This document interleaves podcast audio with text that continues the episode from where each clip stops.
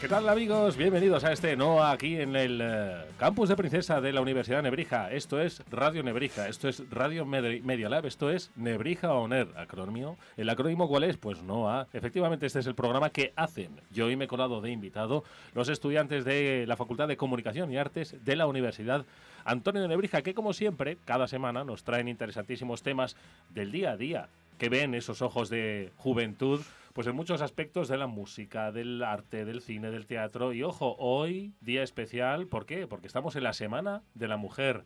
El próximo 8 de marzo se celebra el Día Internacional de la Mujer y obviamente será protagonista, como siempre lo es, en estos micrófonos. Pero también tendremos más protagonistas y eso lo vamos a ir contando, las temáticas de hoy, con nuestro hoy copresentador que enseguida vamos a conocer su voz. Es la voz de Marco Chiavegato.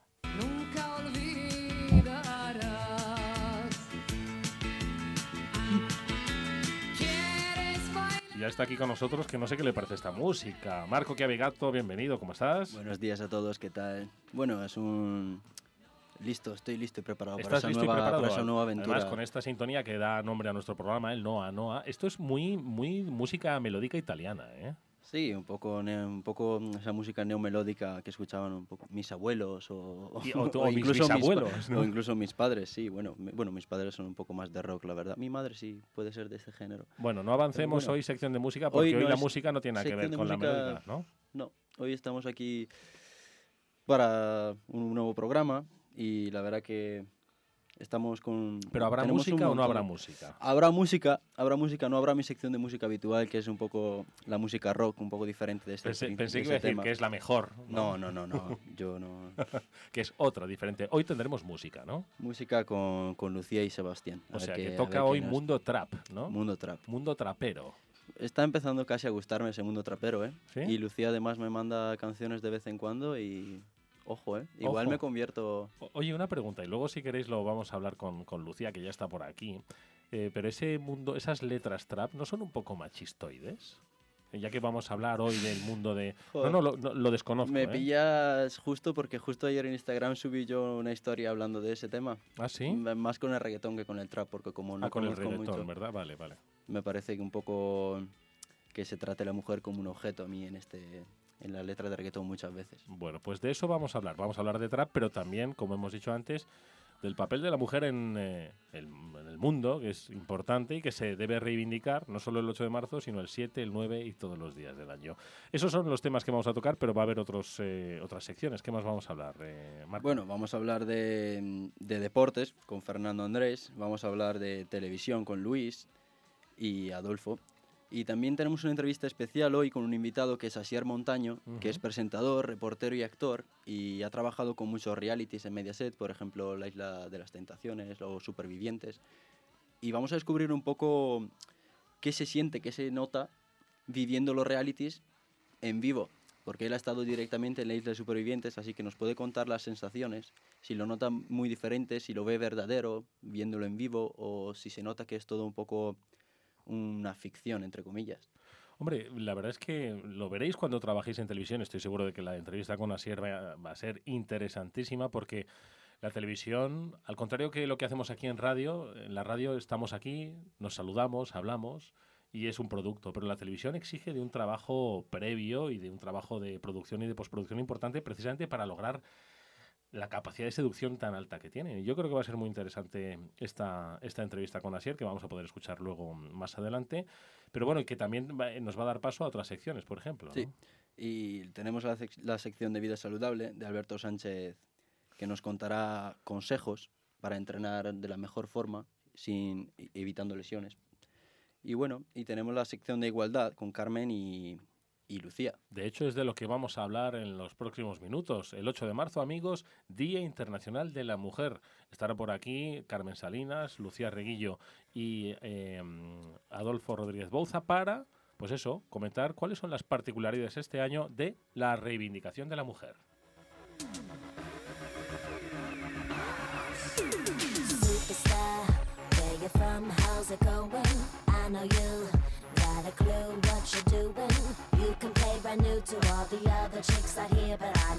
Y hoy hemos elegido esta entrada para ya saludar Carmen Salinas, Buenos días. Lucía Reguillo, buenos días. Buenos días. Adolfo Rodríguez, buenos días. Muy buenos días. O buenas tardes, que esto, ojo, lo estáis escuchando por la mañana, por la tarde o por la noche.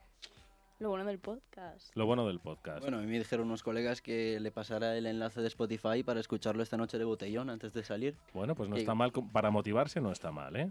Oye, eh, siempre aprovecho que tengo a Marco aquí para decir, oye Marco, ¿y en Italia cómo se eh, produce la reivindicación de, de la mujer? ¿Es tan fuerte como en España? El 8 de marzo ha adquirido un- una significancia, no solo en todo el mundo, sino especialmente en nuestro país. Ha saltado, por supuesto, al debate político, pero también al debate empresarial, al debate universitario. ¿En Italia se vive con la misma intensidad? No, desde luego no se vive con la misma intensidad y como muchos otros temas sociales, como puede ser la, el orgullo, el Día del Orgullo, no se vive con la misma intensidad. Por ejemplo, eh, en Madrid, en el, en el Día del Orgullo del año pasado, mm, estuvieron 3 o 4 millones de personas, creo. Mientras en Milán, por ejemplo, que se, que se considera el más grande de Italia, estuvieron unas 200.000, 300.000. Es un tema que va creciendo y la mujer también, pero bueno, yo veo España como uno de los países más que, que más han avanzado en ese tema, sinceramente, en temas sociales en general. Pues sí, igual, igual aquí somos un poquito más intensitos y con intensidad empezamos a hablar pues de qué vamos a hacer el 8 de marzo y es que empezamos bien cargadas con una cacerolada a las 12 de la mañana, a las El 00 domingo, ¿no? en Sol, sí. Luego tenemos Lo que pasa es que, perdona que te interrumpa. ¿eh? la agenda. Em, claro, al caer en, en domingo, que es un día no laborable, el, el impacto ¿no? que muchas veces se notaba, por ejemplo, el año pasado. El año pasado, pues, no sé, vamos, no cayó en, en domingo. Ya te parece no, que cayó en fue- viernes. Sí. Yo, por ejemplo, tenía un examen y no vine porque tenía que luchar por mis derechos y la profesora me entendió perfectamente y me lo repitió otro día. O sea que Pero no, sí, eso está fenómeno. Lo que quiero decir es que quizás va a quedar un poco deslucido porque siempre se notaba No, ¿no? eso el impacto verdad. de una paralización, pues eh, se Bueno. nota al final. No es como una, vamos, es una huelga feminista. A ¿no? ver, tiene pros y contras. Pros, que todas las mujeres que no podían y que ponían como excusa el trabajo pueden venir. Contras, es un domingo y la gente el domingo prefiere estar en casa. Bueno, yo también quería decir una cosa que lo hablaba ayer con una amiga y es el tema del coronavirus porque en una aglomeración tan grande yo no sé si la gente eh, va a pensar, eh, joe, me voy a quedar en casa por si, por si lo cojo, porque eso es un foco muy grande. Pero bueno, no sé, ¿qué opináis vosotros? Si la gente se va a quedar en casa por eso. Es posible, es posible. Yo sinceramente soy de la opinión que si te toca pillar el coronavirus, puedes estar en una manifestación, puedes estar en una universidad o puedes estar en un bar entre tres personas, porque si, si tiene que pasar, pasa Si igualmente. toca, así que toca. yo soy de la opinión que nunca hay que cortarse, en plan, yo no, mm, no dejaría de ir a la manifestación, por ejemplo, porque Adolfo, una manifestación a la que pueden ir hombres y mujeres, ojo, ¿eh? A la manifestación sí, Sí, a la manifestación. a la manifestación. Luego hay actos que no, no son, mixtos. No. ¿Tú qué piensas, Adolfo? Pues yo pienso que, mm, em, aparte de este tema que ya está muy politizado y entonces la asistencia es, ya te politizan, ya es qué partido político eres, según vayas o no vayas. Y yo pienso que la manifestación tendría que ser de todos y como han comentado, los actos tendríamos que ser tanto hombres como mujeres, porque la igualdad implica eso, hombres y mujeres en todos, en la lucha a favor de las mujeres. ¿Qué os parece? Ahí está el eterno debate, ¿no? Es decir, esto, porque muchas veces se ha entendido, ¿no? La reivindicación feminista, bueno, muchas veces, o quizás últimamente, y lo que dice Adolfo, ¿no? Pues determinadas corrientes parece que ponen al hombre como el enemigo, ¿no? Es cierto que el hombre eh, ha sido básicamente responsable, ¿no? De que la mujer no haya llegado a las cotas de igualdad, ¿no? Que ahora reivindican y que poco a poco se van logrando, ¿no? Pero lo que dice Adolfo, ¿no? También un poco es la confrontación entre hombre y mujer, ¿no? Quizás ese es un poco el debate No hay que hay que confrontación. Hay que saber entender quién está luchando y por qué está luchando y el papel que tenemos que tener cada uno dentro de la lucha.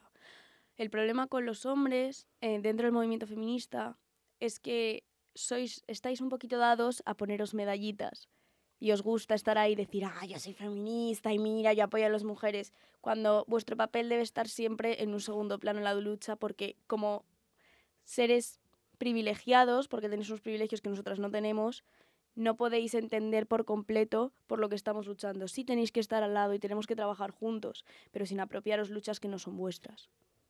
Entonces entramos en lo que yo creo, y yo lo llamo así, en que el feminismo radical, digamos, dinamita la igualdad.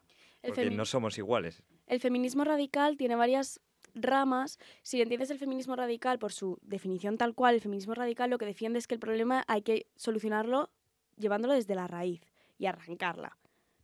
Lo que pasa es que hay muchas vertientes que han decidido que la mujer debe llevar todo el peso de la lucha y debe ser ella la que, eh, gracias a la sororidad, para los que no lo sepáis, la hermandad entre, entre mujeres y el empoderamiento de la mujer, eh, se debe hacer eso. Y el hombre tiene que quedar en un segundo plano o en un tercero o directamente no estar porque vosotros sois los opresores, entre comillas, que, que al final sois los que habéis hecho el Estado, sois los que hacéis las normas y sois los que día a día, de forma más consciente o inconsciente, nos marcáis a nosotras unos límites. Vale, pues yo, yo en calidad de opresor me quedaré en mi casa jugando a la PlayStation. Y me parece totalmente correcto. Es igual de, de aceptable que te quedes en casa jugando a la Play y dejando que las mujeres gritemos y luchemos por nosotras, a venir a apoyarnos siempre, repito, desde un segundo plano. A ver, Lucía.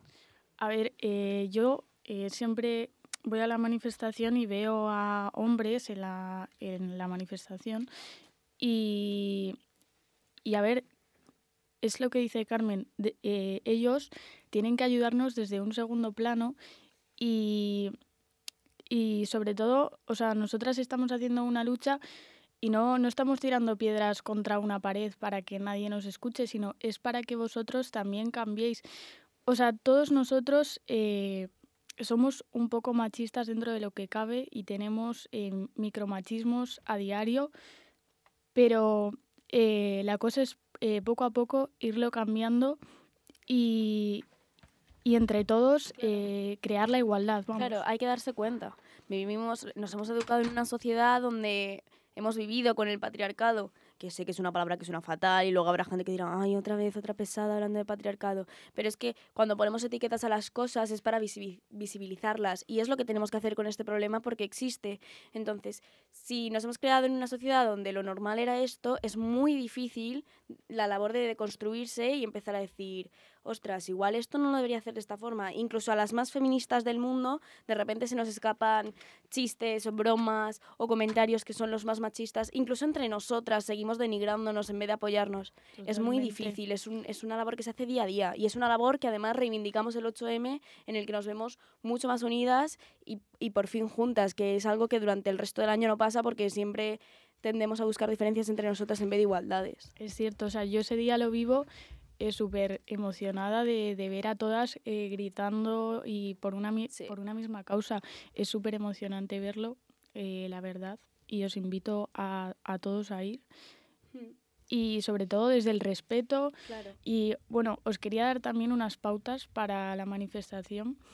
Eh, sobre todo, no llevar pancartas transfobas. Eh, también, el- si tenéis animales o lo que sea, no llevarlos porque obviamente lo van a pasar fatal. Y, y nada, y a disfrutar. Por favor, no, no penséis que la manifestación es una fiesta, no vamos a beber, a fumar, no, estamos allí gritando por nuestros derechos y porque se nos vea, no eh, para ir a un festival, para el festival tenemos todo el verano, ¿vale? Gracias. Vale, pues estáis todos invitados a la manifestación del 8M. A las 5 salimos de Atocha y acabamos en Plaza de España. Pues estáis todas y todos también invitados a la manifestación del 8M. Y muchas gracias a Carmen por traernos este tema. Y muchas gracias a Lucía también por el apoyo. Y ahora nos movemos a la sección de deportes con Fernando Andrés, que nos viene a contar toda la actualidad y el programa deportivo del fin de semana. Pues bueno, sí, ¿qué tal? Saludos compañeros y oyentes de Nebrija Oner. Bueno, pues esta semana no puedo contar con mi compañero Arturo. Echaré de... Echaré de menos esa gran voz que tiene, pero bueno, tengo a Marco que seguro que también hará muy bien el cada vez más famoso carrusel algo, algo de deportes, eh, la verdad.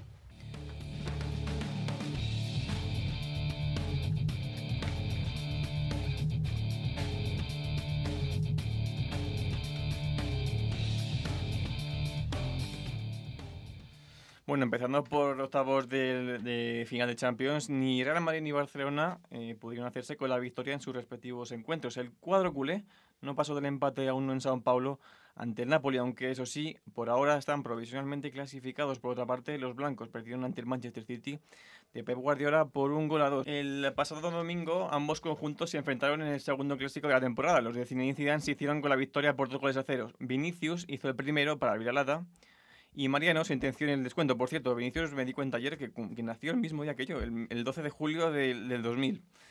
En cuanto a la Copa del Rey, ya tenemos a los dos finalistas. La Real Sociedad terminó con la aventura del Mirandés ganando 1-2, que si sumamos al global de la eliminatoria quedarían 1-3 en el global.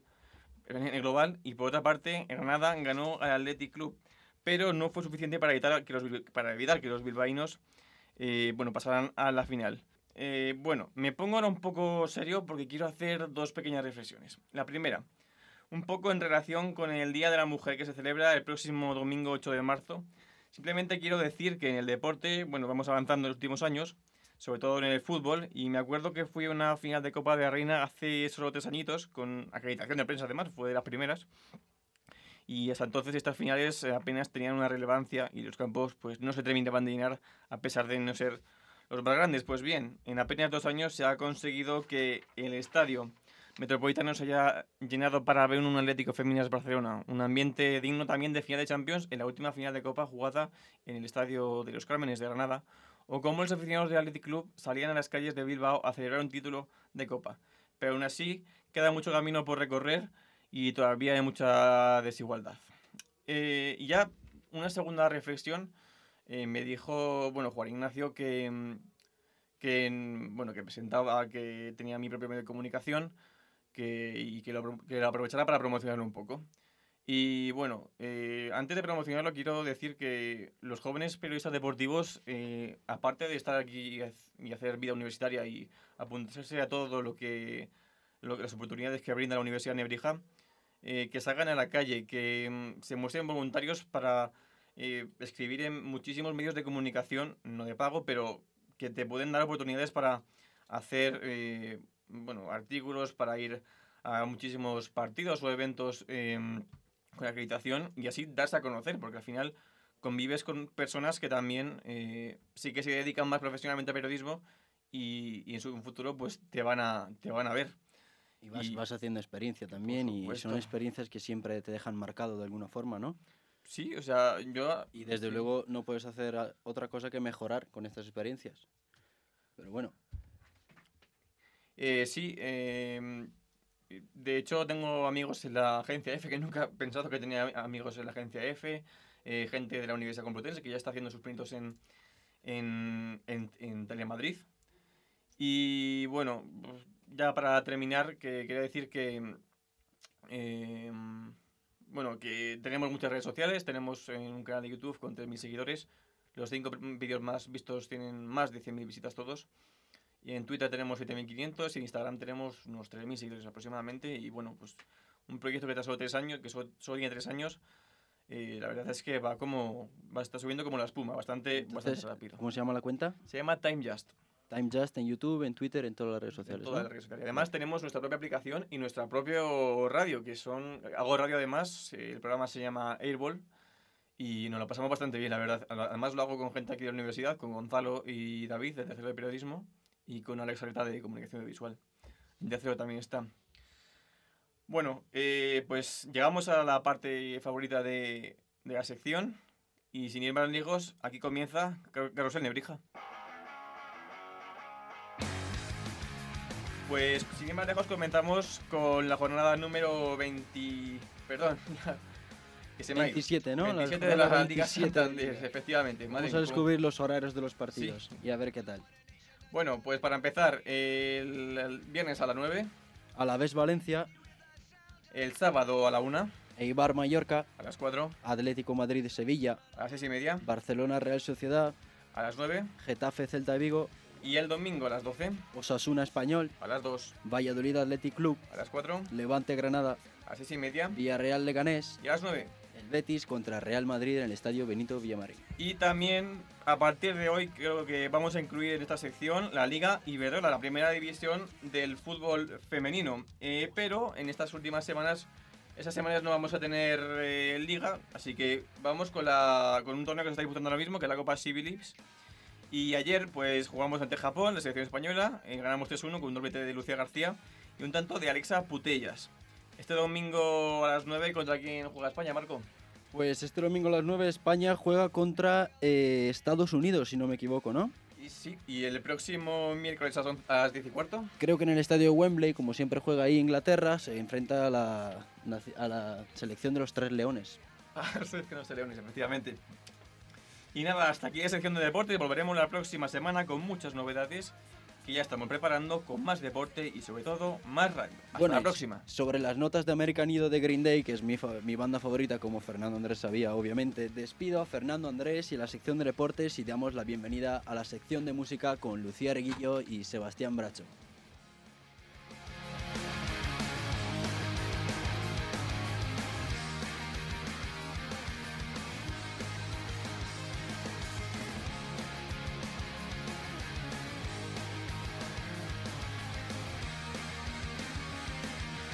Bueno, ya están aquí sentados porque es la sección que anunciaba Marco, pero que tiene nombre propio. ¿Cuál es ese nombre? Lo escuchamos. Quiero ser trapera. Pues aquí están, efectivamente, los expertos en trap, que son Lucía Reguillo y Sebas Bracho. ¿Qué pasa, chicos? Buenos días. Muy buenas. Muy buenas, Buenas muy tardes. buenas, muy buenas. Buenas noches. Hoy vamos a comenzar hablando del nuevo álbum que ha lanzado el pasado 29 de febrero Bad Bunny, el cantante puertorriqueño. El álbum se titula Yo hago lo que me da la gana.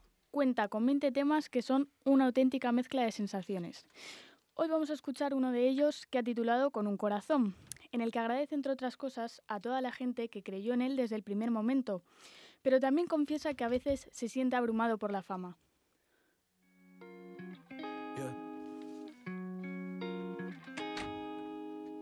Gracias. Gracias. Gracias a todo el que creyó en mí desde el primer día, desde antes que saliera. Bueno, el nuevo disco batió el récord de escuchadas de un álbum en Spotify en un día en España, consiguiendo 5.3 millones de reproducciones, y está dentro del top 50 en España. Los jóvenes quieren música con sentido y también sexo y droga, declara el artista. Este álbum nos ha dejado grandes colaboraciones, como cantantes de Daddy Yankee, Anuel, Arcángel, Sech y muchos más. Vamos a escuchar la colaboración de, Ba- de Bad Bunny y Daddy Yankee, La Santa. A ver cómo suena, a ver cómo suena, ¿eh? Ah, muy buena.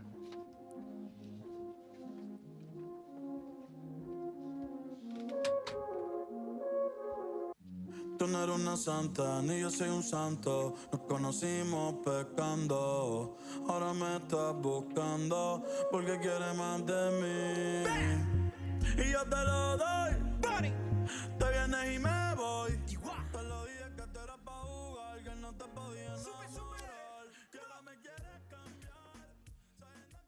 Bueno, pues eh, os invito a escuchar el disco de Bad Bunny entero, porque bueno, aquí no os podemos poner todas las canciones, pero ahí está para vosotros en todas las plataformas. La semana pasada, que fue la Semana de la Comunicación, vinieron aquí a La Nebrija varias actrices de Vis a Vis y uno de los creadores de la serie. Pues bueno, hoy en nuestra sección vamos a hablar de otra actriz de Vis a Vis, una artista muy polifacética que es Naya Ninri, porque también ha sacado un disco con 10 canciones y lo ha titulado Viene de largo. Vamos a escuchar uno de los temas. ¿Hay alguien ahí?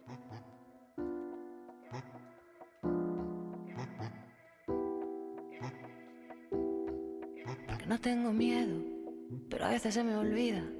Porque no soy de nadie, pero a veces se me olvida. Porque no me han pagado, porque no me han pagado. Eso nunca se olvida, nunca se olvida. Hablamos antes de, grandes colaboraciones, pues C. Tangana se ha juntado con más nada y nada menos con Laure Juariqui, la cantante que antes formaba parte del grupo Phi Harmony.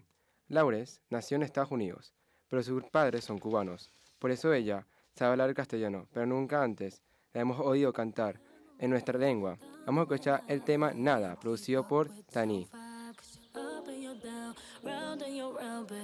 Cannot read your mind. Conta los días pa' volverte a ver. Y tú ni sabes qué quieres hacer. Cuando me vaya no voy a volver. Sigue dándome nada, dándome nada. Queremos cerrar la sección con un tema muy muy especial del cantante puertorriqueño residente, el miembro fundador y vocalista de la banda de música Calle 13. El cantante de aquel éxito de 2009, Atrévete, se ha abierto para nosotros en este tema y nos ha mostrado su parte más vulnerable. Son siete minutos y medio de canción en los que René nos ha hecho derramar alguna lágrima. Vamos a escuchar un trocito. Empecé a creer de nuevo. Volví, saqué un disco, me comí el mundo, di un mordisco.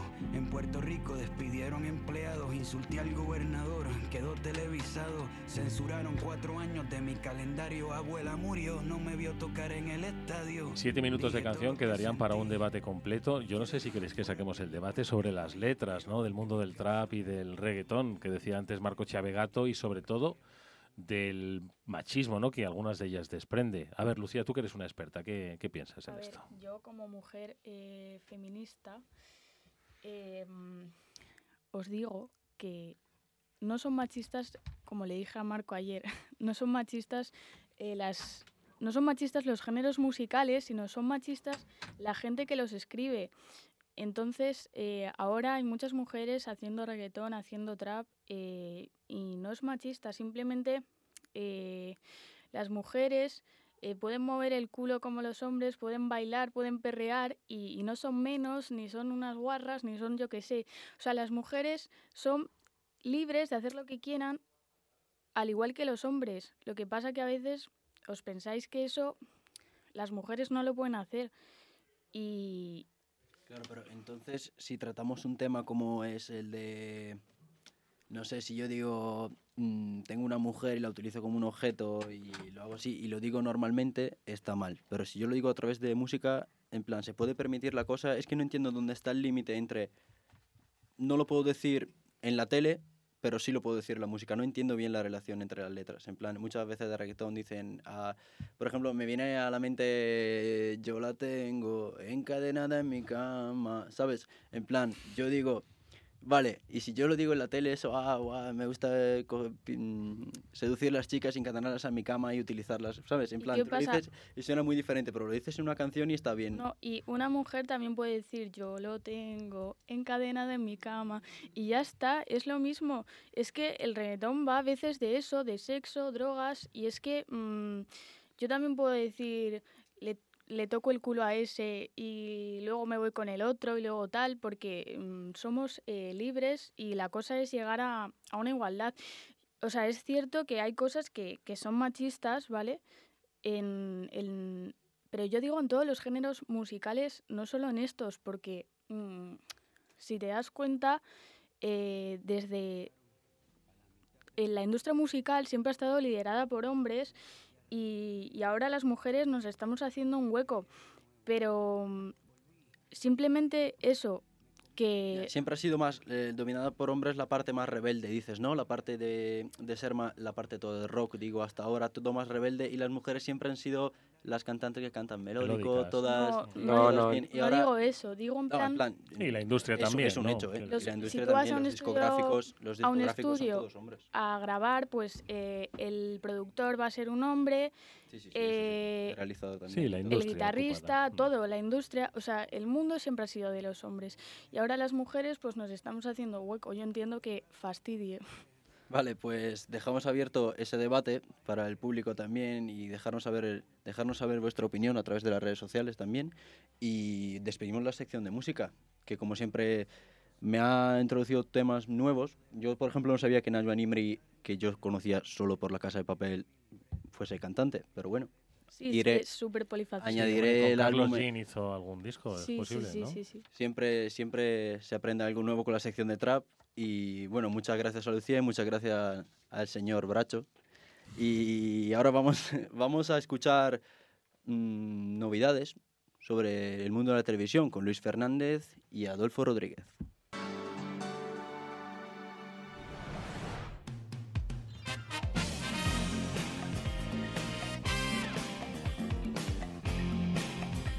Ya están sentados aquí en nuestra mesa de nuevo Adolfo Rodríguez Bouza, Luis Fernández, ¿qué tal? ¿Cómo estáis? Bienvenidos. Luis, que te saludamos, que a la... no te habíamos oído. Hola. Hola, ¿qué tal? Muy bien, Adolfo de nuevo, ¿qué tal? Buenas tardes. Bueno, pues eh, televisión y celebrities, porque al final yo creo que la televisión no es nada si no hay celebrities en ella. Hoy en día las celebrities, ¿por dónde van? ¿En qué isla están? Porque al final creo que... ¿O en, o en qué casa Siempre están? están- siempre están en una Siempre están en isla, ¿eh? algún Por caso, ahora ¿no? en Honduras, pero eh, bueno, ahora tenemos en televisión española tenemos eh, lo más sonado así supervivientes, aunque tenemos otros realities como Operación Triunfo, que desde que no hablamos también han surgido polémicas, como la canción que cantó Estrella Morente. Sí, efectivamente. Con, un- con dedicado un al poema torero. dedicado al, al mundo del toro, efectivamente.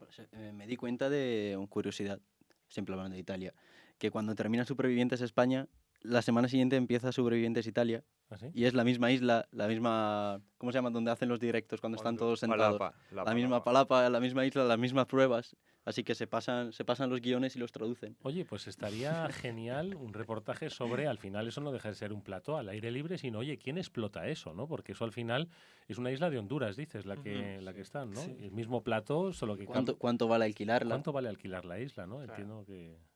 Bueno, vamos a tener un entrevistado que ha vivido ahí y nos podrá contar. Creo que va a ser muy interesante buena, la, la entrevista ¿Qué con- comen, qué comen los cámaras y qué comen los Montaña, supervivientes si de verdad tienen que pescar? Oye, Luis, ¿y a ti la semana qué te ha dejado? ¿Qué te ha dejado de buen sabor de boca o de mal sabor de boca? Eh, a mí me ha dejado faringitis la semana. Pues tengo faringitis Como a vez. muchos otros, Un ¿eh? poco de tos también, cuidado No, con no, la no, tos, tos, tos ¿eh? no, No, solo tos, faringitis. faringitis. Pero vamos, a mí me entra siempre. Sí, ¿no? Pero bueno, y, y en el mundo tele, en el mundo celebrity, ¿qué es lo que ha conmovido tu, tu siempre fría conciencia? Pues mira, yo, yo esta semana traigo un poco más de Estados Unidos porque, porque ha, pasado, ha pasado mucho drama en, con los celebrities americanos. Pues mira, empezamos con que Katy Perry se ha quedado embarazada. que eso ha mío, sido ay, Dios el, boom, mío. el boom de la semana. Y eso, Luego- pero porque están, porque esta noticia, una feliz noticia, ¿no? Joder, pues porque nadie se lo esperaba, porque la gente ni sabía que tenía novio y ahora de repente subió un videoclip eh, tocándose la tripita diciendo que está embarazada. O sea, que comunica, ya no pone un tweet, sino que hace un videoclip. Claro, sí, ya a lo grande, como tiene que Qué ser. barbaridad, tú imagínate. Siempre, siempre buena noticia, ¿eh? Siempre es una noticia feliz cuando se queda embarazada a sí. una mujer y si además es... Claro. Somos súper fan de ellas. ¿Eres fan de Katy Perry? Sin más, o Sin sea, más, ¿no? alguna tiene, pero bueno. ¿Y tú, Adolfo, lo eres o no? No, yo ahora mismo me preguntas por alguna canción y yo no sabría. Ay, claro que algún- sí. me- hasta yo me sé algún tema de Katy Perry. ¿Ah, sí? Sí. Yo estoy como Adolfo, ¿eh? Eso sí, los he escuchado, pero no los...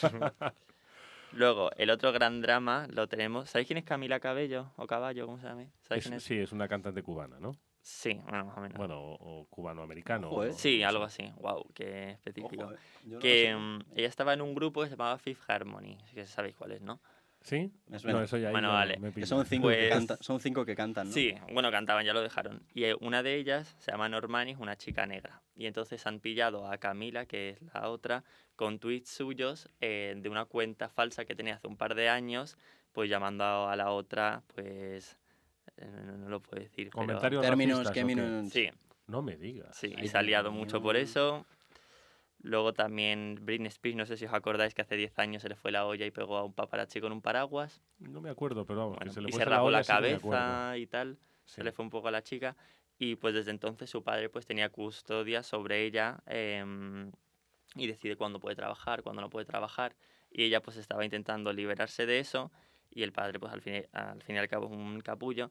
Y, lo, y por lo que liado es porque el hijo de Britney se, hizo, se metió, hizo un directo hace tres días poniendo a caldo a toda la familia y contando un poco Uy. el drama. Y ¿Cuántos pues liado tiene su hijo? Oye, ¿qué os Ocho. parece que la- las tres eh, artistas que hoy protagonizan em, eh, tus dramas de celebrities vienen del mundo de la música y aquí las Mm. celebrities vienen siempre del mundo de la televisión, Ya. ¿no? Sí. También tenemos una celebrity, Isabel Pantoja. Bueno, sí, eso es cierto. Ella abarca Ultra todo. celebrity. ¿Ha ha pasado algo con Isabel Pantoja últimamente? Sí, que va a hacer un concierto esta tarde, el ¿Ah, sí? viernes, ¿En dónde? en el Wizzing Center. Y que lo va a llenar, ¿verdad? Parece ser que lo ha llenado. Yo me metí para ver cómo iban las entradas y todavía quedan muchas entradas por comprar. Yo voy. O sea, que había posibilidad de comprar entradas. Sí, todavía. aparte que salen las 300 últimas de última compra, todavía quedaban entradas ahí. ¿Cómo funciona eso de las 300 entradas de última compra?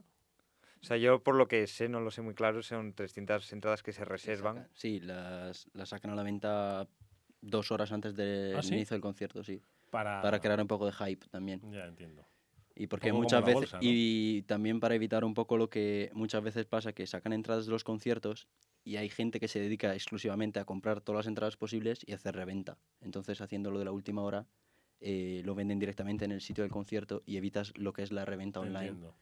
Y entonces se está haciendo mucho en los, última- los últimos meses se ha empezado a hacer esto y ¿Tú me irías- parece bastante bien ¿Tú porque la irías al reventa concierto? No, Eh, yo iría, no, yo voy al Ah, concierto. que vas a ir al concierto. Claro.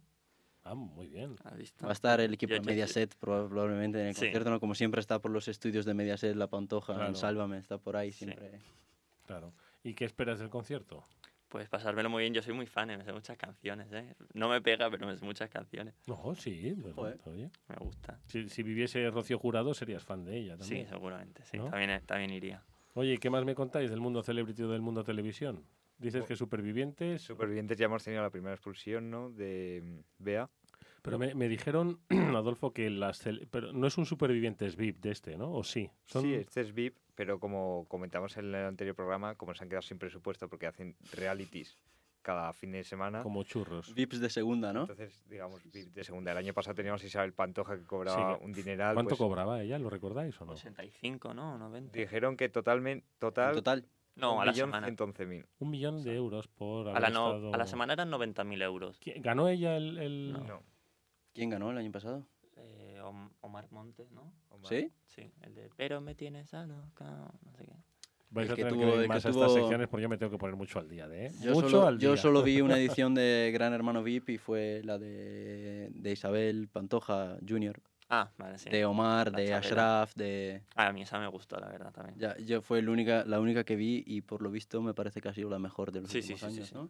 Bueno, Y- yo creo que la mejor fue la de Belén Esteban, que es la única que he visto yo. Y la Sí. que más captó y la que más... Hombre, y la- Esa, era muy guay, pero esa... esa era la de, la, de Aramis también, era esa, la- ¿no? no, no, no, no, la de Aramis era la, la, La de Ashraf, la de la de Ashraf. Esa sí. Y esa para mí fue mejor que la de Belén Esteban, que a mí la de Belén también me gustó. pero- Os dais cuenta que habéis hecho referencia a la de Pantoja, a la de Belén Esteban y a la de Aramis. Es decir, está todo pensado para llevar un perfil eh, que choca absolutamente con un entorno como ese y que efectivamente y que genera pasiones, odios, conflictos, cizañas y que, y que hay, dinamizan gente, mucho. hay, ¿no? gente, hay gente que cobra para pensar esta- esta- estas estrategias. Luego ¿eh? No surge, no Luego surge. Asier nos va a contar muchas cosas, estoy seguro. Ay, y luego el de Aida Nizar también me encantó. Es que Aida Nizar es, hay que explotarla más televisivamente. bueno, durante un tiempo, ¿por qué no se ha explotado Aida tanto? Pues la echaron de televisión por reírse de un minusválido.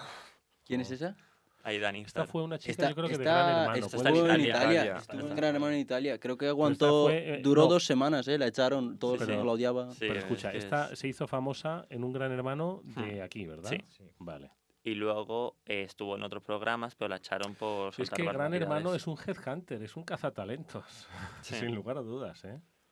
Pues que tiene, es que tiene una audiencia tan grande que si entras ahí seguramente sales y no vuelves a tu casa. Pasas unos seis meses mínimo en algún plató, en algún programa y si lo haces bien ya tienes la vida resuelta, la verdad. Sí.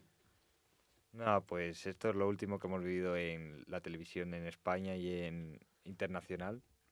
Y nada, esperamos la próxima expulsión el próximo jueves de algún superviviente o alguna movida que estamos teniendo. No se saben los nominados, ¿no? Se saben el martes los nominados. No, o se ya saben ahora que son, bueno, están los de expulsión y luego los nominados. ¿Y ¿Tú lo estás viendo este año? Yo sí, más o menos los sigo un poquillo, pero no no. conozco a nadie de los que han ido este año. ¿eh? A la madre de Adara y ya.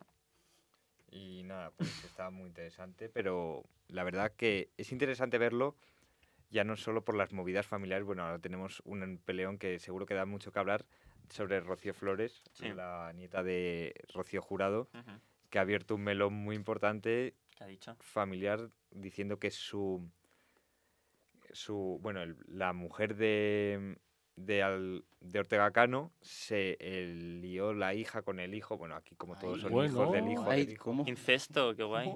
Por favor. que dos hermanastros se liaron entre Mira qué bien, así han Con salido. toda la gente que hay en el mundo? Dios ¿La mío. isla? no esto la eh, no el hijo de Rocío Jurado O sea, lo contó en la isla, pero pasó fuera, ¿no? el hijo de Rocío Jurado se lió fuera con su hermanastra. Con toda la gente que hay en el mundo En tienes fin. que ir con tu hermanastro. Por eso yo Dios creo que mío. A, tenemos que hacer eh, habitual esta sección, B, tenemos que darle más tiempo, porque es para más, poder sí. entender todo esto, esto es peor que dinastía. Tienes que traer una pizarra o algo para dibujar el árbol, el árbol familiar de todos los Porque es que- concursantes. no, porque, porque es que además concursantes se cruzan. Un día Sí, de sí, sí. estos va, va a haber mezcla de concursantes italianos y españoles en, el, en la Sí. isla. Siempre, met- siempre meten algún italiano Sí. ¿eh? en todo. en Mediaset. el intercambia- no- no intercambiando talentos. No, no, ¿eh? no fal- no falta, ¿no? El No. italiano sexy siempre Un está día, ahí. os lo propongo para el próximo programa, desgranáis los perfiles típicos que ponen para las... eh, Es buena, ¿eh? ¿os Ah, hay una fórmula. El simpático, el Sí, guapo. hay el Hay simpático, el guapo, el esto, la seductora, o La el choni. seductor, la choni, el La choni. choni. Y, la- y el excéntrico. y el O el mago, siempre hay un mago. Hay un mago Sí, siempre. pero antes Sandro Rey, luego. ¿Un brujo? el- De esos de... Sí, o sea, de estos que te dicen que si te comes una Maestro piedra, Joao. tal. Joao y la otra, y Aramis. Ah, bueno, bueno, haced esa lista, ¿os parece? Vale, vale. Buena, ¿eh? Perfecto. Bueno, pues la oye, Luis. Fernández, muchísimas gracias. Que Ejé. nos vemos próximamente en este NOA y no os vayáis muy lejos, Adolfo y, y Marco, porque enseguida viene Asier Montaño y con él vamos a hablar de televisión.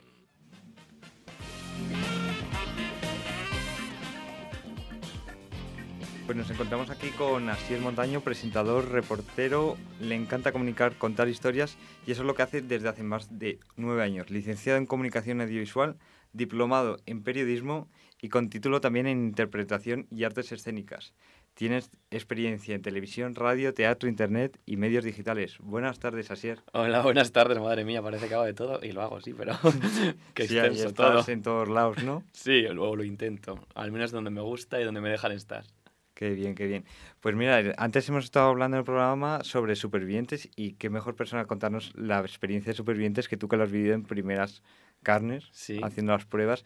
¿Cómo es un poco la vida de supervivientes? ¿Cómo es? ¿Cómo lo ves? ¿Como parte del equipo o como...? Como parte del equipo, principalmente. como- sí. Eh, a ver, creo que es eh, la mejor experiencia que he vivido mm, en mi vida, por supuesto a nivel profesional, pero también una de las más fuertes que he vivido a nivel personal. Pero si pienso en supervivientes, pienso en algo como una experiencia muy dura en todos los sentidos. Aparte que se trabaja muchísimo y que estás 24 horas, sobre todo en mi caso, que era el puesto en el que yo estaba, pensando contenido, intentando estar eh, al día de lo que pasaba en playa, porque no deja de ser un programa que se graba durante 24 horas. Entonces esto hace que creo que sea una experiencia muy intensa y que, que lo vivas al máximo y por supuesto agotadora y dura por las condiciones que tenemos también allí. No, claro, son tres meses, 24 horas, ¿no? Exacto, sí. De hecho, el equipo estamos tres meses y medio más o menos, casi cuatro en muchos, en muchos casos, eh, trabajando 24 horas, descansando, por supuesto, también tenemos nuestros descansos. Pero claro, se vive a tope y sobre todo si hay una última hora, una tormenta, una evacuación o algo tan extremo como está pasando este año, por ejemplo, eh, hay que estar allí porque no puedes descansar porque el reality sigue y el contenido sigue. Claro, porque tus funciones dentro del reality de supervivientes en este caso, luego hablamos de la Isla de las Tentaciones que Sí. también has estado, es llevar las redes sociales, ¿no? Sí, bueno, en este caso, en, eh, claro, ahí yo tenía un poco el papel, el nombre de community o de social media, pero mi puesto en realidad era el encargado del contenido digital que salía desde Honduras, es decir, eh, todas las secciones tanto para la web como para redes sociales, eh, los directos con Lara, que era una de las funciones que, que más eh, desempeñábamos allí, estar al tanto del contenido que estaba pasando para, con- para conectar en directo cuatro o cinco días a la semana con Lara Álvarez y con la gente que estaba en Instagram o en Facebook. Entonces mm, yo me, me autonombraba como un encargado de la parte digital, que era más que el que grababa el contenido, lo editaba y lo mandaba a España para que luego mis compañeros de aquí lo distribuyeran en redes sociales y en la web de Supervivientes. Y como tú vivías desde dentro toda la información, ¿lo ven, ¿los espectadores vemos todo o, Sí, yo creo... o se ver, sufre más de lo que vemos? Hombre, a ver, eh, siempre en tele o en ficción, en- por mucho que pongas una cámara e intentes mm, transmitir la realidad, siempre te quedas cosas que no, que no nota el espectador. Para empezar, esa, esas, no sé, el, el olor físico que tiene Honduras, el- la dureza del fuego, el- el- la, la aventura extrema, no ves el cansancio porque te estás viendo una parte de la realidad. Pero claro, el no dormir durante varias semanas, no comer mm, o comer frío, eso pasa factura y eso, esa dureza de verdad que no se ve y parece a veces incluso mentira en televisión. Qué exagerados somos pues, cuando les damos comida o cuando estamos haciendo una prueba de recompensa a cambio de un flan, ¿no? Que dices, jolín, qué flojos, llevan dos semanas. Pero imagínate una persona sin comer nada en 24 horas o arroz duro, que es lo único que tienen, mm, 40 gramos de arroz duro por persona. Son sensaciones que por mucho que te las cuenten, no las puedes, no te las puedes imaginar hasta que estás allí, la verdad. Claro, y al hablar de las pruebas, como hemos visto que tú también haces casi todas las pruebas, las has pasado por ellas. Sí, el, de hecho el equipo, para que no haya ningún fallo, para limar sobre todo tiempos, durezas de, de cada prueba, se hace un ensayo. Entonces en, en 2019 se planteó hacerlo en sección, en forma de primera persona, probar yo las pruebas, hacer una especie de sección para la web y contar qué sentíamos. Claro, había veces que eh, igual las cuerdas eran demasiado tensas, los tiempos eran demasiado cortos, entonces eso yo lo vivía en mis carnes, que yo estoy, estoy sano, como y duermo y descanso, pero a veces eran tan duras que había que acoplar tiempos para que luego los supervivientes, a pesar de que también tenían mucha dureza esas pruebas, pues las pudieran a veces superar, porque había momentos en los que el cuerpo no te sigue, o el año pasado el caso de la Noria, que no se pudo hacer porque es que estaban todos lesionados, entonces colgarles de una estructura gigante, por mucho que te empeñes, llega un momento en el que el cuerpo no te sigue y no puedes tampoco arriesgarte a que se lesionen o te hagan algo más grave, pero sí son duras y yo cuando las veía desde casa decía, qué tontería, un cacho de madera o un esfuerzo, pero la arena quema, el tiempo pesa y, y eso es, es, duro. Con el calor de Honduras, la humedad, la humedad, que hay allí, eso es muy duro, de verdad. Y bueno, ¿y qué es lo mejor que te ha dejado Supervivientes a nivel experiencial? Yo en Supervivientes, para empezar, he aprendido a conocerme y a ponerme al límite como nunca me hubiera imaginado. O sea, trabajar en ciertas circunstancias o manejar cierta información y actuar en determinados momentos hace que te pongas al límite tú como persona, como trabajador, por supuesto, pero como persona, porque al final haces equipo, estás 24 horas trabajando con gente. Eh, o sea, yo, por ejemplo, con Lara, mm, que trabajaba mano a mano con Oscar Vega, director de, de Honduras, claro, aprendes a, a, trabajar en unas condiciones súper extremas que hacen que te conozcas y que conozcas el trabajo en equipo de verdad. Entonces piensas que vas a actuar de una forma concreta y de repente la realidad te supera y hace que tu cuerpo se vaya y se lleva a los límites que, que no sospechabas. Entonces yo creo que la parte personal es la parte que de verdad me llevo de, de, Honduras y de supervivientes, o me he llevado hasta ahora, no sé si volveré o no, nunca se sabe, ¿no? Pero me quedo con la parte personal y es lo que más he hecho de menos, ver al equipo allí y sentir esa sensación de, jolín, qué currazo se hace y qué guay cuando salen las cosas bien. La verdad. No, suele salir bastante bien. Y ahora para cambiar un poco de reality, sí. un poco, la isla de las tentaciones, que tú has estado ahí a pie de cañón. Sí. ¿Se esperaba tanto boom en la sociedad? En... Pues yo te diría que no, la verdad. O sea, a ver, es un formato que tiene mucho éxito en muchísimos países. Es un formato que se ha testado en, de verdad, en muchísimos, eh, tanto en Estados Unidos como aquí en Europa. De hecho, hay muchos países que lo han adaptado.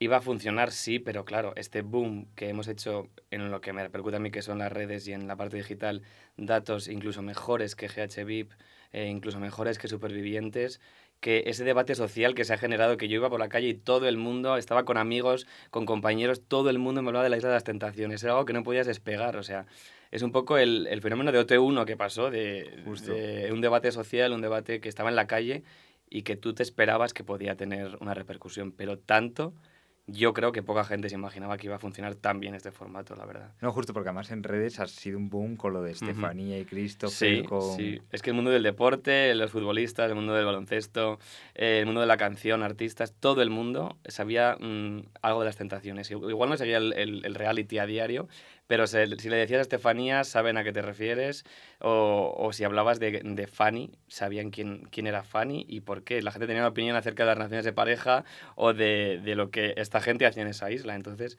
me parece muy curioso porque hasta pequeños y mayores hablaban de la isla de las tentaciones, sí. Justo, y ahora ya para un poquillo, ¿cuál crees que es el éxito de los realities para Mediaset, porque hemos visto que otras cadenas uh -huh. como Tres Medias lanzan realities, pero no tienen tanto éxito como Sí, eh, a ver, yo lo que, lo que creo que hace muy bien Mediaset es hacer una parrilla lineal. Esto tiene un riesgo, que al final te retroalimentas desde la mañana hasta la noche, tú creas tus propios personajes, que esto hace que la gente se acostumbre a ellos, que sean tuyos, porque si los, los sacas de tu entorno no te pueden funcionar tanto. Entonces, los programas desde la mañana hasta la noche están generando y cebando contenido sobre un, un reality en concreto, Gran Hermano, Supervivientes, el caso de las tentaciones, también tiene un riesgo, que es que si no te funciona ese reality madre, ese reality estrella, el resto de la parrilla tienes que rellenarlo con otro contenido. Pero creo que sabe hacer muy bien brillar y sacar la personalidad concreta de, de, los personajes, que al final son personas. Entonces, tú lo que ves en un, en un reality a veces te parece tan exagerado, pero es que estás potenciando al máximo la característica concreta de una persona. Y creo que eso es el truco que hace Mediaset, eh, ensalzar una característica en concreto de alguien, poner en una situación extrema determinada y hablar de ello durante todo el día, 24 horas de su parrilla, prácticamente. ¿Y te veremos algún reality? Ah, como concursante. Sí. Pues eh, yo creo que no, no lo sé. A ver, ahora mismo de los realities que hay en, en pantalla, creo que solo participaría en Supervivientes y no sé si sería justo porque sabiendo la dureza que tiene el programa, no sé si sería muy consciente participando. Pero creo que sería el único reality que podría decir que sí. Igual de repente crear un otro reality que, te, que lo aceptaría, pero un gran hermano jamás haría por la dureza psicológica que es. Eh, en- si consideramos Operación Triunfo como un talent reality, creo que tampoco tengo las características. Tu cara me suena como un talent. Mira, en un talent show, algo como tu cara me suena, sí que me, sí que me veo. O reality como supervivientes, por supuesto que sí. Creo que si llega esa llamada, poca gente diría que no a supervivientes hoy en día. No, y ahora estás en Viva la Vida. Sí, eh, bueno, eh, ahora mismo estoy en Cuarzo, entonces hago un poquito de todo en la parte digital, soy encargado de la parte digital de los programas de Cuarzo, pero dentro de todo esto, en Viva la Vida tengo un- una, una sección, un informe eh, de supervivientes, como no, en la que pongo un poco al día a la gente de qué cuentan las redes, qué opinan los espectadores de una cosa o de otra, quién es el favorito, y hago un repaso sobre todo lo que ha pasado los jueves. Entonces esto lo hablo en Viva la Vida los domingos, que también es un programa de Cuarzo y como no vinculado a supervivientes, que creo que de eso tengo bastante idea, gracias a Dios, y además sigo enganchado, por supuesto, aunque esté aquí en Madrid. No, está enganchadísimo No me pierdo, no me pierdo nada del reality, porque por supuesto tengo allí compañeros y amigos concursando y compañeros trabajando, por supuesto que no, que no me pierdo una. Y bueno, en Viva la Vida pues hablo un poquito de esto ahora mismo. Pues perfecto, pues muchísimas gracias Asier y muchas gracias por venir a la Nebrija y darnos Nada, tu experiencia. gracias a vosotros, un placer, cuando queráis vuelvo, vamos.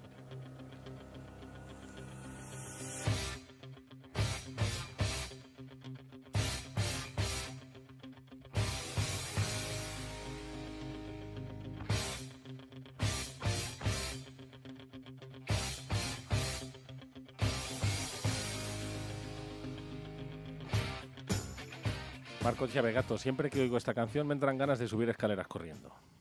Pues a mí me da... me Se te da- empieza a cortar la respiración. Me da ya, me falta el aire ya, solo pensando... ¿Por qué? Uf, que entreno mucho, entreno cuatro veces a la semana y ya si tuviese que ir al gym, madre mía, Eso madre es cierto, mía. entrenas cuatro veces a la semana. Sí, entre el fútbol y el fútbol sala con el equipo de la universidad, por cierto. Entre el FIFA de la Play, eso y es el mucho FIFA, entrenamiento, el FIFA claro. tengo- me duelen los pulgares. Bueno, pues entonces a ver qué consejos buenos te da ahora nuestro siguiente invitado. A ver si voy con él al gym algún día. Bienvenido, bienvenido, eh, por cierto, Alberto Sánchez. Muy buenas, ¿qué tal, Marco? ¿Qué nos cuentas ¿Qué tal, hoy? Edu? Pues mira, hoy os vengo a hablar de cuatro pilares básicos, cuatro ideas básicas que tenemos que tener eh, claras para planificar una rutina de, de gimnasio. Igual nos viene bien a nosotros dos también, ¿eh? Yo tengo un poco de tripita aquí, Pues sí, estoy haciendo verdad. mayor ya. Pues sí, pues sí, pues sí. Una, estáis estupendos, decir que no, estáis, estáis estupendos. Gracias, gracias. Estáis estupendos. Eh, bueno, pues los tenemos que tener para planificar cualquier tipo de rutina de gimnasio, tenemos que tener cuatro, cuatro pilares básicos fijados. Y estos son la frecuencia, la intensidad, el tiempo y el tipo de entrenamiento que vamos a llevar. Eh, la frecuencia se refiere pues, básicamente al número de días eh, de tiempo que nos va a ocupar ese entrenamiento. Entrenar dos veces a la semana, cinco días, eh, depende. ¿Qué va a variar la frecuencia? Pues en función de la adaptabilidad que tenga nuestro cuerpo, de la adaptación al entrenamiento. Empezaremos, se empieza con, con una frecuencia baja y se va subiendo. La intensidad. La intensidad es el ritmo que vamos a llevar durante el entrenamiento. Y eh, los entrenamientos se pueden dividir en tres tipos de intensidad. Un entrenamiento de, de baja intensidad, de, de moderada o media intensidad y un entrenamiento de alta intensidad o lo que se conoce por sus siglas en inglés como HIIT, que es el High Intensity Training. Eh, bueno, pues eh, el, entrenamiento de bajo rendimiento buscamos una frecuencia cardíaca muy baja, entre 60 y 70 eh, pulsaciones. La moderada ya subimos un poquito a 80, 70, 80 más o menos. Y luego en la alta, pues ya buscamos muy alta intensidad, como 80 o 90 pulsaciones.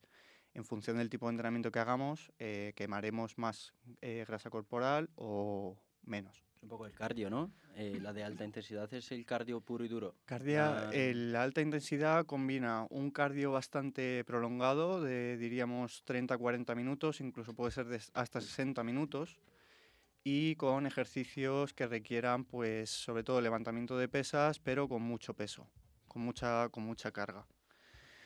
Y bueno, el tipo de entrenamiento que vamos a, que vamos a seguir, pues eh, depende, depende de la persona, depende de los gustos que tenga la persona y de las necesidades. Hay que definir, por eso es muy importante definir qué tipo de entrenamiento vamos a llevar. Un entrenamiento de pesas, un entrenamiento enfocado en resistencia, un entrenamiento enfocado en elasticidad, por ejemplo. Entonces hay que tener en cuenta ese factor.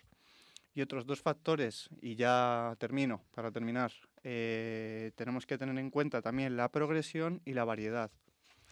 ¿En qué se basa la progresión? La progresión es que no podemos empezar el primer día que empezamos a entrenar a levantar 30 kilos eh, en cada mano. Por a ejemplo. correr 30 Ni a kilómetros. correr 30 kilómetros. Entonces tenemos que ir poquito a poco. Igual me desmayo también, ¿eh? Me desmayo con- No he con corrido- un- con un kilo y con un kilómetro. No he corrido 30 kilómetros en mi vida. Yo, el ejercicio que hago mucho para hacer brazos es comer tortilla, en plan bocadillos y tal, que levanto pesas, levanto pesas y entonces... Bocadillos de ladrillo. Levantar 5 kilos de bocadillo. Y bueno, eso, eh, tener pues eh, esa progresión que sea, que sea, como su propio nombre indica, progresiva, que se vaya haciendo poquito a poco y sobre todo variedad, porque nuestro cuerpo se cansa. Si hacemos siempre la misma rutina, el cuerpo asimila esos ejercicios como tal y ya lo ve como una parte rutinaria, entonces no vamos a quemar la misma cantidad de grasa o no vamos a ganar tanto músculo como si vamos variando. Y también es muy importante dentro de la variedad los descansos. Vale. Siempre. Bueno, pues oye, me parecen muy buenas recomendaciones, ¿eh? porque eh, yo creo que, ahora que estamos en un tiempo de, de salud y de que pues todos queremos estar bien, muchas veces no sabemos por dónde empezar, ¿verdad? Pues o sea la verdad que hacen falta siempre unos consejitos, porque además si lo haces mal, corres el riesgo de lesionarte, lesionarte y tener problemas bastante serios de espalda, por ejemplo. o- Exactamente. y Más vale que ese mucho. ímpetu que vas a despertar. Para empezar a hacer deporte, no te bloquee el deporte durante los próximos meses porque te has lesionado, ¿verdad? Perfecto. Pues muchas gracias Alberto, muchas A gracias a todos los que estuvieron con nosotros hoy, Fernando Andrés, Carmen, Lucía, Sebastián, Luis y Alfon- Adolfo, y gracias a nuestro entrevistado por, por concedernos la entrevista y explicarnos los secretos. Y un saludo a todos los oyentes y nos vemos la próxima semana con Nebrija On Air.